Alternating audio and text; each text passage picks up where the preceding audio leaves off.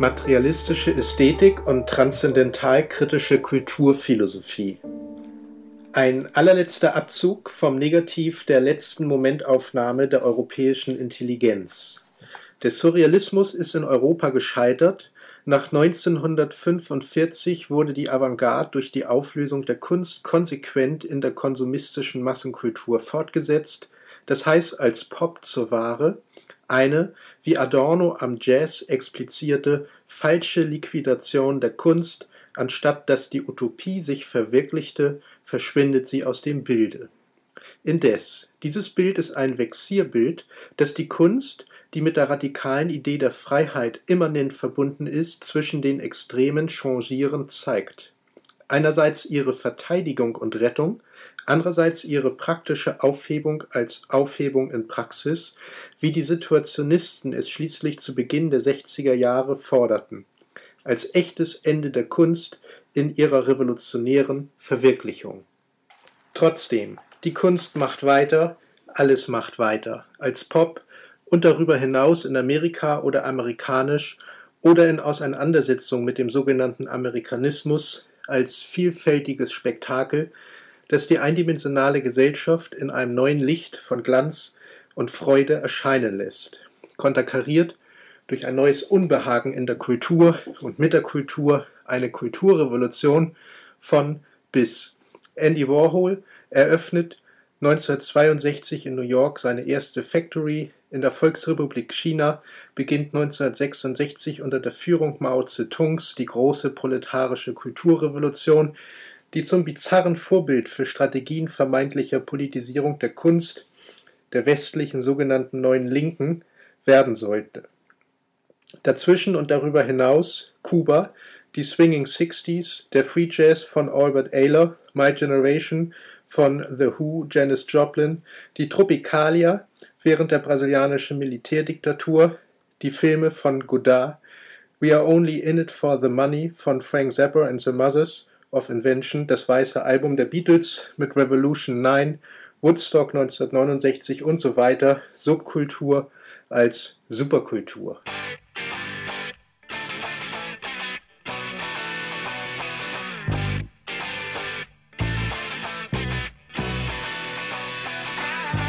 Heinz Petzold studierte seinerzeit Philosophie, Pädagogik, Germanistik.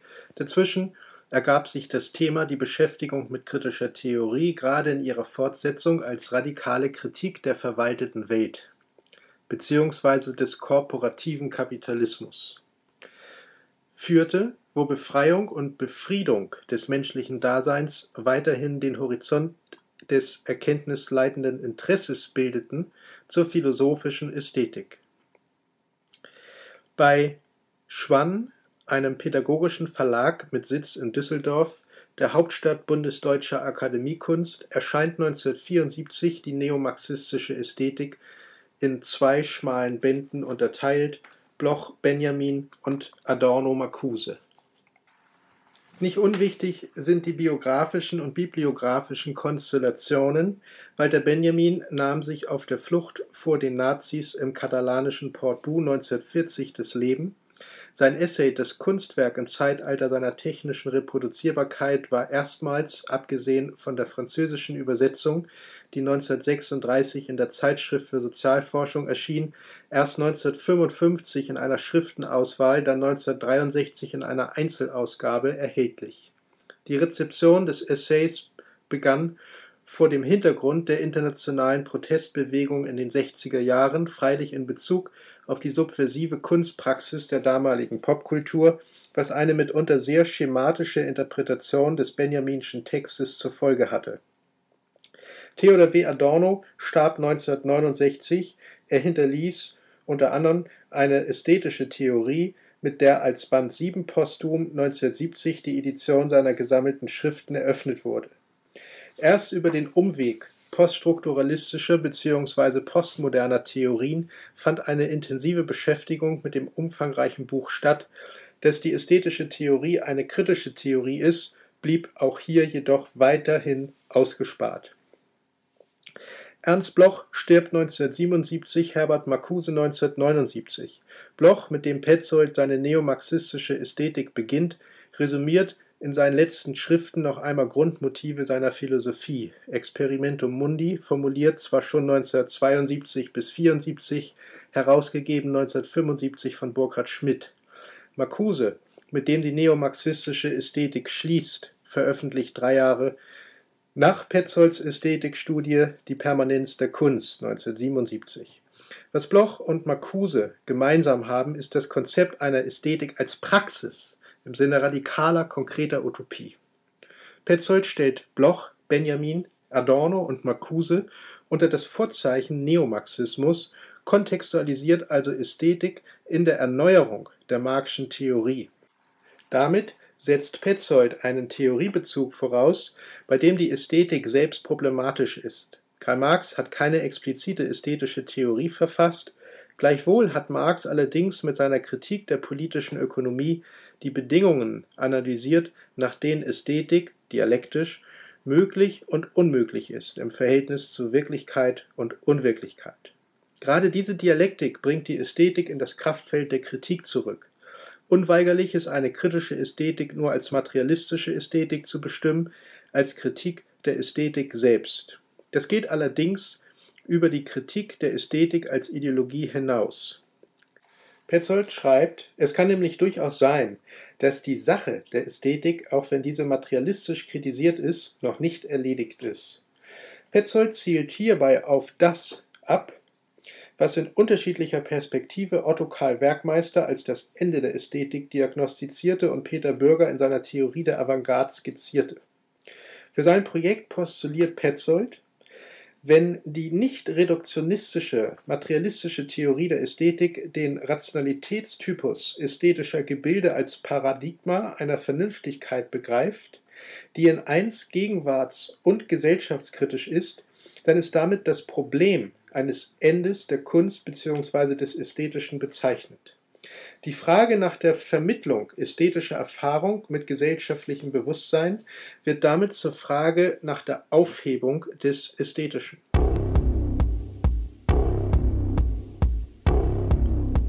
Zweitens. Die Aufhebung des Ästhetischen meint keineswegs ihre bloße Abschaffung, sondern verweist auf den von Hegel geprägten dialektischen Aufhebungsbegriff in seinen drei Facetten Bewahrung, Vernichtung, Erhöhung. Überdies korrespondiert die Aufhebung mit der Verwirklichung, das Ästhetische kann nur aufgehoben werden, wenn es verwirklicht wird, und vice versa. Marx hatte das nicht nur für die nachhegelsche Philosophie gezeigt, sondern gleichzeitig die Dynamik von Aufhebung und Verwirklichung aus der Philosophie als soziales Verhältnis begründet. Das gilt auch für das Ästhetische und markiert eines der zentralen Motive, die Petzold in den Ästhetikkonzeptionen von Bloch, Benjamin, Adorno und Marcuse trotz aller Differenzen gleichermaßen findet. Die Aufhebung des Ästhetischen ist ein Moment der ästhetischen Logik selbst. Unabdingbar ist damit jede ästhetische Theorie kritische Theorie. Damit qualifiziert sich die neomarxistische Ästhetik als materialistische, und zwar gerade, weil die ästhetische Theorie als kritische Theorie beides umschließt, Erkenntnis und Gesellschaftskritik, beziehungsweise Erkenntniskritik als Gesellschaftskritik, wie auch Gesellschaftskritik als Erkenntniskritik. Mit Bloch, Benjamin, Adorno und Marcuse akzentuiert Petzold hierbei die ästhetische Erfahrung als Grundbegriff. Ästhetische Erfahrung ist Praxis und als solche nicht nur mit gesellschaftlichem Bewusstsein vermittelt, sondern immer auch und je schon mit gesellschaftlichem Sein. Mehr noch, die Vermittlung der ästhetischen Erfahrung mit gesellschaftlichem Bewusstsein kann nur über das gesellschaftliche Sein vollzogen werden. Mit anderen Worten, ästhetische Erfahrung ist Praxis, ebenso muss aber Praxis zur ästhetischen Erfahrung werden. Solche Ästhetik als Weltveränderung ist notwendig selbstreflexiv, kritisch. Permanent ist sie mit dem kruden Rückfall in einen ideenlosen Idealismus konfrontiert, sofern sie nicht ohnehin schon zur Ideologie geronnen ist. Eine falsche Aufhebung des Ästhetischen hat längst stattgefunden, als Ästhetisierung der Politik, als Kulturindustrie, als Kunst in der verwalteten Welt, als banales Spektakel, schließlich einfach als Freizeit die mit einem vielfältigen, bunten und fröhlichen Fassadenpop das Erlebnis von Freiheit und Glück simuliert. Petzold setzt dagegen eine Aktualisierung des Ästhetischen durch die Kunst. Wesentlich für diese Aktualisierung ist der Rückbezug auf die Grundlegung der philosophischen Ästhetik durch Alexander Gottlieb Baumgarten, schließlich Immanuel Kant, Friedrich Schiller und Georg Wilhelm Friedrich Hegel, Friedrich Wilhelm Joseph Schelling und Arthur Schopenhauer. Zitat Petzold Will man das im deutschen Idealismus erreichte philosophische Niveau der Ästhetik nicht unterbieten, dann muss die Ästhetik erstens auf einer irgend geratenen transzendentalkritischen Ebene durchgeführt werden. Zweitens ist die Ästhetik als philosophische Theorie zu konzipieren. Weder Künstlerästhetik noch Kunstkritik noch Methodologie der Kunstwissenschaften können die Ästhetik ersetzen, wohl aber ergänzen. Drittens, weiter Petzold, hat die Ästhetik auf ihre Stellung in der Gesamtheit der Philosophie zu reflektieren. Die Ästhetik muss ihren systematischen Ort in der Philosophie angeben können. Dies führt Petzold zu zwei Problemfragen. Noch einmal Zitat. Die philosophische Ästhetik hat erstens das Rätsel der ästhetischen Erfahrung zu erhellen, zweitens muss die Ästhetik eine Antwort geben können auf die Frage, was die Kunst sei. In der Beantwortung dieser beiden Problemfragen erweitert Petzold die materialistische Ästhetik als kritische Theorie der Praxis durch eine Ästhesiologie als Anthropologie der Sinne bzw. durch eine Phänomenologie des Leibes. Es gibt keine ästhetische Erfahrung ohne Betätigung der Leibesorgane, schreibt Petzold. Und an anderer Stelle Ästhetische Erfahrung ist unserem Ansatz zufolge als Einheit von leibbezogener Sinneswahrnehmung und Reflexion zu bestimmen. Bei der ästhetischen Erfahrung wird die Betätigung der Sinnesorgane vorausgesetzt. Wir erschließen die mit den Sinnen erfassbare Welt auf eine ursprüngliche Weise. Mit den Sinnen erfassbare Welt heißt die durch Organe des Sehens, des Hörens und Tastens objektivierbare Welt. Zitat Ende. Als leibbezogene Sinneswahrnehmung und Reflexion ist die ästhetische Erfahrung keineswegs individualistisch reduziert, sondern als soziales Verhältnis historisch vermittelt.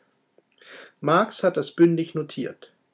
Zitat Marx Die Bildung der fünf Sinne ist eine Arbeit der ganzen bisherigen Weltgeschichte. Petzold rekurriert hierbei noch einmal auf die zwei, wie er schreibt, Rahmendefinitionen des Ästhetischen, die er bei Ernst Bloch findet. Die eine argumentiert auf der ontologischen Ebene, sie versucht, den Seinsgrad des Ästhetischen zu bestimmen, die zweite Rahmendefinition des Ästhetischen nimmt Bezug auf eine geschichtsphilosophische Problemstellung, genauer auf das Problem einer geschichtlichen Totalitätskonstruktion. Ganz im Sinne einer nicht reduktionistischen, materialistischen Theorie der Ästhetik lässt sich allerdings weder die ontologische Ebene affirmativ bestimmen, noch Totalität geschichtlich positiv rekonstruieren. Blochs Ontologie des Noch-Nichtseins und Adornos Ontologie des falschen Zustands bezeichnen das gleichermaßen auch für die Ästhetik. Die geschichtliche Totalität gesellschaftlichen Seins erscheint nur noch negativ in Bruchstücken. Gerade weil die von der Logik des Kapitals durchherrschte Welt in ihrer Struktur totalitär abgeschlossen ist, lässt sie sich als lebendige Totalität, Kosmologie, Humanismus gleich Naturalismus nicht unmittelbar erfassen. Auch die ästhetische Erfahrung bedingt keine vollkommene Erkenntnis. Durch sie vermag aber eben kritisch reflexiv erkannt zu werden, warum die Erkenntnis der Welt und des menschlichen Lebens in ihrer wahrhaften, real möglichen Totalität verstellt ist. Nichtsdestotrotz bleibt die Kritik, gerade wo sie als Praxis geboten ist, auf den emphatischen Begriff der ästhetischen Erfahrung verwiesen. Implizit macht Petzold dabei noch einmal den Rückbezug auf die materialistische Ästhetik stark, wenn er Anfang der 80er Jahre schreibt, die Bedingung der Möglichkeit ästhetischer Erfahrung ist nicht allein die Betätigung des Leibes, sondern die ästhetische Erfahrung weist eine eigentümliche Reflexionsstruktur auf. Diese ist durch vier Momente charakterisiert. Petzold, ästhetische Reflexion ist erstens entspezialisiert und entfunktionalisiert. Sie ist eine durch die Sinne angereizte Dauerreflexion. Sie ist polyfunktional und multidimensional. Ästhetische Reflexion trägt zweitens das Merkmal grenzenloser Offenheit. Sie bleibt frei von Hierarchien. Hier gibt es folglich auch keine Sinnlosigkeit. Statt Hierarchien finden wir in der ästhetischen Erfahrung drittens das Moment der Steigerung. Von der ästhetischen Erfahrung geht etwas Beseligendes aus, es ist die Seligkeit, die wir empfinden, wenn wir unsere Erkenntnisfähigkeit in freier Betätigung erfahren. Wir gewinnen Einsichten in die Struktur unserer Sinneswahrnehmung, ohne das Medium der Sinnlichkeit zu verlassen. Und schließlich, noch einmal Petzold, an der ästhetischen Reflexivität haftet noch ein viertes Moment, das kurz zu explizieren ist. Ich meine, dass die ästhetische Erfahrung als Einheit von Sinneswahrnehmung und Reflexion in einer Vervollkommnung unserer Sinneswahrnehmung terminiert.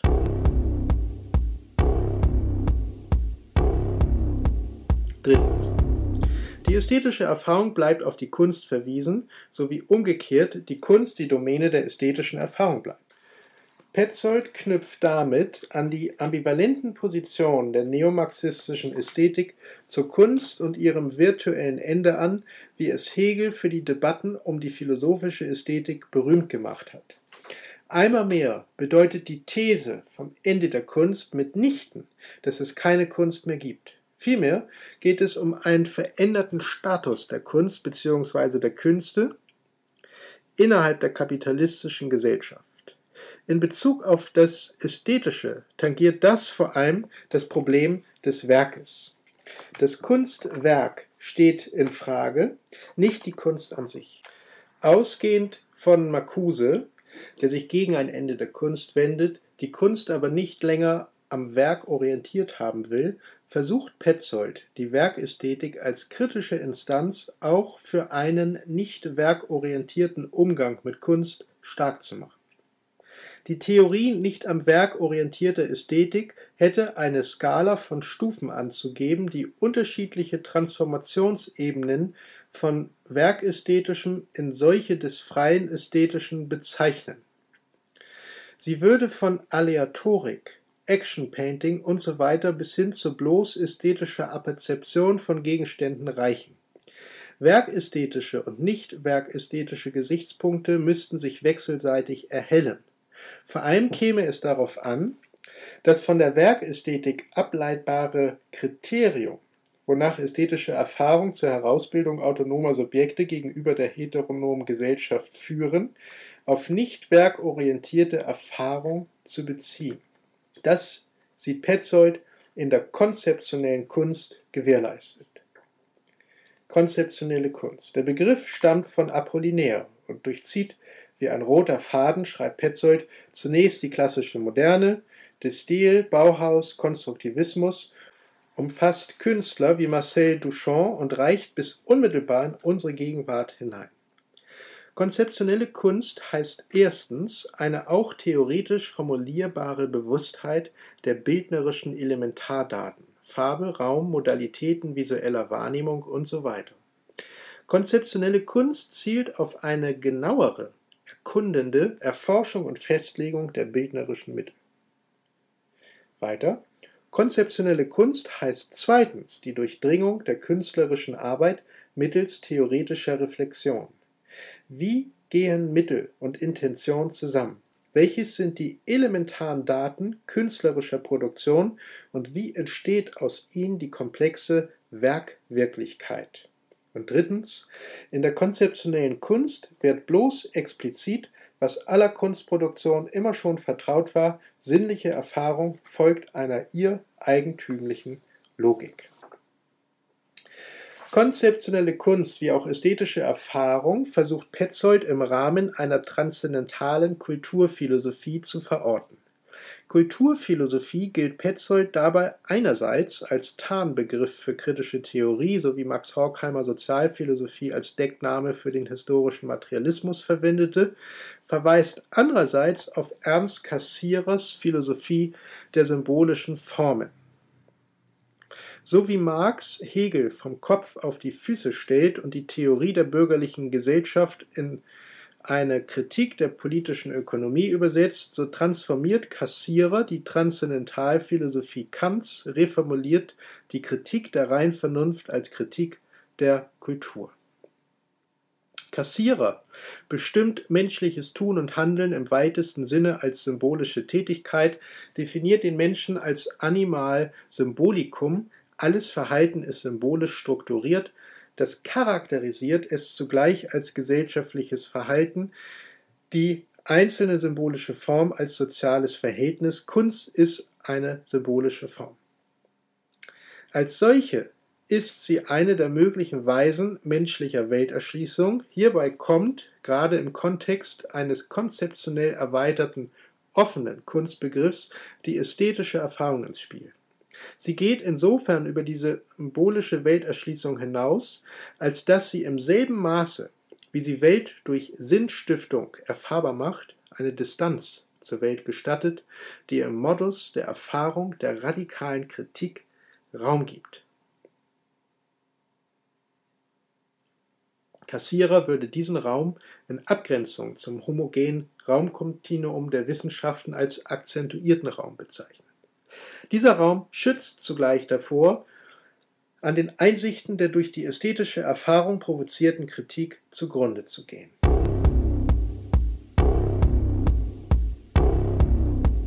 Viertens. Es gilt zu bedenken, wie Petzold hervorhebt, dass die symbolischen Formen nicht fertig sind, sondern sich in einem Entwicklungsprozess befinden. Zur Behauptung der Differenz von idealen und faktischen vorhandenen Formen benötigen wir die dialektische Einsicht, wonach die symbolischen Formen immer schon Garanten von Wahrheit sind. Andererseits müssen diese auch weiterentwickelt werden, damit haben wir eine doppelte Differenzierung. So Petzold. Die symbolischen Formen treten heute als depravierte und authentische Formen auf. Die authentischen wiederum unterliegen dem historischen Progress. Genau diese zweifache Doppelung der Kultur beschreibt die Lage der Kultur der Menschen angemessen. Dies führt zurück zur neomarxistischen Ästhetik. Bildet gleichsam die Quintessenz zu ihren vier Grundelementen, die Petzold mit dem Namen Bloch, Benjamin, Adorno und Marcuse bezeichnet.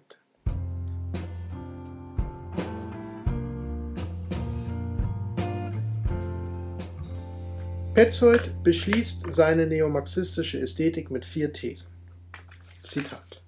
Erstens. Der nicht reduktionistische Charakter der neomarxistischen Ästhetik. Ästhetisches wird interpretiert als Versprechen einer erst noch durch Praxis zu bewährenden, sinnvollen Einrichtung der Gesellschaft. Das Wahre, das die Kunst als in sich stimmige Sinntotalität konfiguriert, hat den Status einer erst noch einzulösenden Transzendenz über das Empirische. Der neomarxistischen Theorie wird die Kunst zu einem Paradigma von Rationalität, das die wissenschaftliche Rationalität korrigierend an die von ihr verbannten mimetischen Impulse erinnert.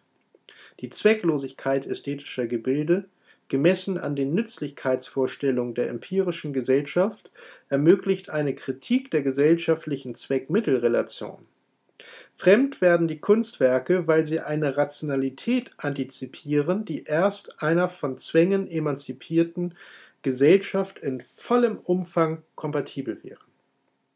Zweitens das Problematischwerden der Kunst. Neomarxistische Ästhetik gewinnt ihren Begriff der Kunst von der Moderne aus.